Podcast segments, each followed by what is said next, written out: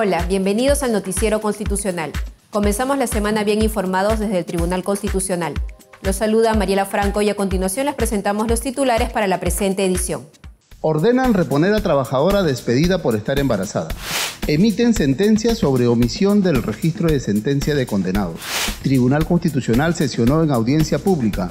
Tribunal Constitucional firmó dos convenios de cooperación interinstitucional. Organizan eventos sobre cómo acceder a jurisprudencia sistematizada. Magistrados y personal del Tribunal Constitucional participan en simulacro multipeligro. El Tribunal Constitucional ordenó a una empresa la reposición de una trabajadora quien fue despedida por encontrarse embarazada. Aquí los detalles de la sentencia. Por acreditarse la vulneración de los derechos al trabajo y a la igualdad, el Tribunal Constitucional ordenó a la empresa BHDC de Perú-SAC reponer a la trabajadora Verónica Antonella Medina Castillo, quien fue despedida por encontrarse embarazada. En la sentencia del expediente número 2392-2021-PA-TC, el colegiado declaró fundada la demanda de amparo y dispuso además, por mayoría, el pago de las remuneraciones devengadas desde el 12 de septiembre del 2018 hasta la fecha de su reposición. La demandante elaboró a través de contratos sujetos a renovación por tres meses bajo la modalidad de servicio específico, desempeñando el cargo de referente de HSE. Sin embargo, el 12 de septiembre de 2018 le comunicaron el término de su contrato y la no renovación del mismo, pese a su condición de gestante, situación que comunicó oportunamente a su empleador, por lo que considera que fue objeto de una negativa de renovación contractual por razones de discriminación de género, pues desde que se tuvo tuvo conocimiento de su estado, empezó a recibir un trato diferenciado. El Tribunal Constitucional consideró que el referido contrato de trabajo de la recurrente fue desnaturalizado por haberse producido el supuesto previsto en el inciso D del artículo 77 del Decreto Supremo 003-97-TR, debiendo ser considerado como un contrato sujeto a plazo indeterminado, por lo que, al haberse determinado que entre las partes existía una relación laboral de naturaleza indeterminada, la demandante solo podía ser despedida por una causa justa relacionada con su conducta o capacidad laboral. En otra importante sentencia, el Tribunal Constitucional ordenó al Poder Judicial y al INPE el registro de sentencia para que condenada pueda seguir su trámite de beneficio penitenciario. Veamos el caso. La Sala Segunda del Tribunal Constitucional declaró fundada la demanda de habeas corpus interpuesta por una interna del establecimiento penitenciario de mujeres de Chorrillos contra las juezas del juzgado mixto de Matucana y la directora de ese penal al haberse acreditado la vulneración del derecho a la libertad personal y la omisión del registro de sentencia condenatoria que afectó su solicitud de beneficio penitenciario de liberación condicional. Así fue resuelto en el expediente número 4140-2022-PHC-TC que ordena al juzgado mixto de Matucana para que tramite el registro de la sentencia condenatoria y de este modo la interna pueda continuar con su pedido de beneficios penitenciarios u otros que la normativa de ejecución penal faculta. La resolución también declara improcedente el pedido de remisión condicional de la pena, o sea, la de liberarla de la obligación de cumplir la pena impuesta, debido a que el escrito presentado por su abogado en junio de 2020 no cuenta con el sello que acredite su recepción por parte del órgano jurisdiccional. La sala segunda del TC está integrada por los magistrados Gustavo Gutiérrez Tixe, presidente, Francisco Morales Arabia y Helder Domínguez Aro. El Pleno del Tribunal Constitucional sesionó en audiencia pública y luego de escuchar los informes orales de los abogados dejó al voto 18 causas. Veamos la nota. El Pleno del Tribunal Constitucional sesionó en audiencia pública, presencial y remota, y luego de escuchar los informes orales de los abogados, dejó al voto 18 causas procedentes de varias ciudades del país.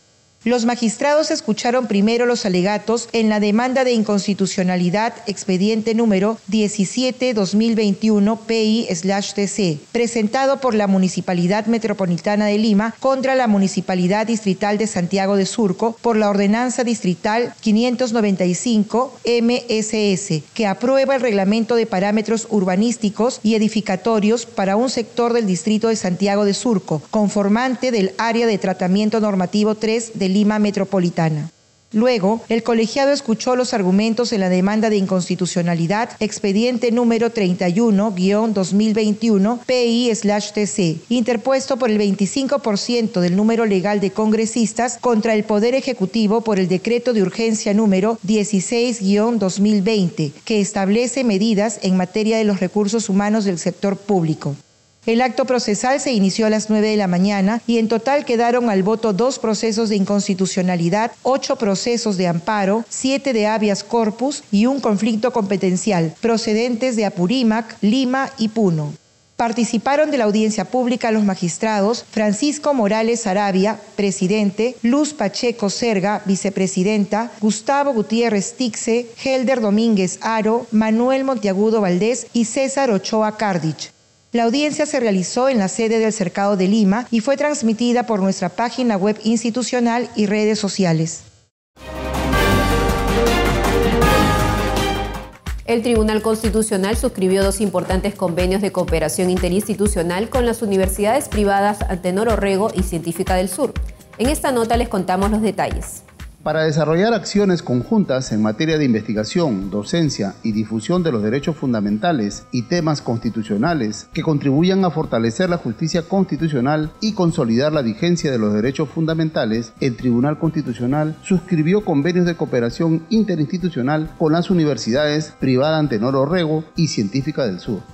El primer convenio lo firmó el presidente del Tribunal Constitucional, Francisco Morales Arabia, y la rectora de la UPAO, Yolanda Peralta Chávez. Sin embargo, en su representación participó el decano de la Facultad de Derecho y Ciencias Políticas, Raúl Iván Lozano Peralta. Para nosotros es motivo de orgullo y satisfacción poder desarrollar nuevas actividades académicas a través del Tribunal Constitucional de nuestro Centro de Estudios Constitucionales con nuestras publicaciones y un trabajo conjunto de investigación con los profesores y alumnos, precisó Morales Arabia. El segundo convenio lo suscribió el titular del TC y el gerente general de la Universidad Científica del Sur, Luis Cardo Soria. Participaron en este acto la vicepresidenta del TC, magistrada Luz Pacheco Serga, y el secretario general del TC, Alberto Chepiu Carpio. Mientras que por la Universidad Científica del Sur asistió el decano de la Facultad de Derecho de la Casa de Estudios, Óscar Sumar Albújar, y estudiantes de este Centro de Estudios Superiores. En conversatorio organizado por el Centro de Estudios Constitucionales se explicó las formas de acceder a la jurisprudencia sistematizada del país. Los invitamos a ver la nota. La forma de cómo acceder a la jurisprudencia sistematizada del Poder Judicial, Tribunal Constitucional, el Ministerio de Justicia y Derechos Humanos y Gaceta Jurídica del sector público y privado fueron presentadas por primera vez por el Centro de Estudios Constitucionales del Tribunal Constitucional en el conversatorio Sistematización de la Jurisprudencia en el Perú, Importancia, Avances y Desafíos. La doctora Giovanna Hurtado Magán, directora del Centro de Investigaciones Judiciales, señaló que para acceder al repositorio hay que ingresar a la web del Poder Judicial y ubicar el menú de jurisprudencia, donde encontrará ejecutorias vinculantes, acuerdos plenarios, procesos constitucionales, control difuso de constitucionalidad, jurisprudencia relevante, jurisprudencia penal, justicia laboral, entre otros.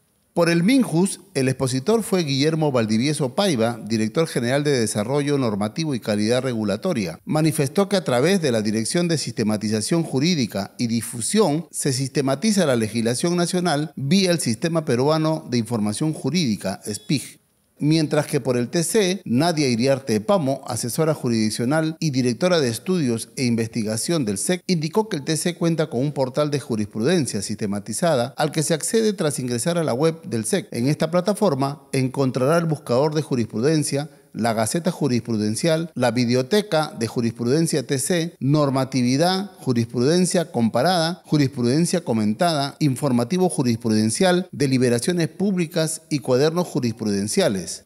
Finalmente, Arturo Crispín Sánchez, coordinador de Gaceta Constitucional, explicó que esta publicación es una revista que brinda acceso a información sistematizada de la jurisprudencia más relevante emitida por el TC. Magistrados y personal del Tribunal Constitucional participaron con responsabilidad en simulacro nacional multipeligro. Les mostramos las imágenes. Magistrados del Tribunal Constitucional, funcionarios y trabajadores de la institución participaron con responsabilidad en el Simulacro Nacional Multipeligro que organizó el Instituto Nacional de Defensa Civil, INDECI. El simulacro, programado para las 10 de la mañana, se produjo en momentos en que los magistrados y trabajadores cumplían sus labores cotidianas en la sede de San Isidro. Los brigadistas designados se encargaron de coordinar el retiro ordenado de las oficinas hacia la Plaza Padre Constancio Boyar, ubicado cerca al Tribunal Constitucional. Participaron del simulacro el presidente y la vicepresidenta del Tribunal Constitucional, Francisco Morales Arabia y Luz Pacheco Serga, respectivamente, así como los funcionarios y trabajadores de la institución. Concluido el ejercicio del simulacro, los magistrados y el personal de la institución retornaron al local de San Isidro para continuar con sus labores. Nos despedimos, no sin antes recordarles que estamos a su servicio y que si desea estar al tanto de las noticias del Tribunal Constitucional, puede seguirnos en nuestras cuentas en redes sociales. Gracias por acompañarnos. Los esperamos en la próxima edición.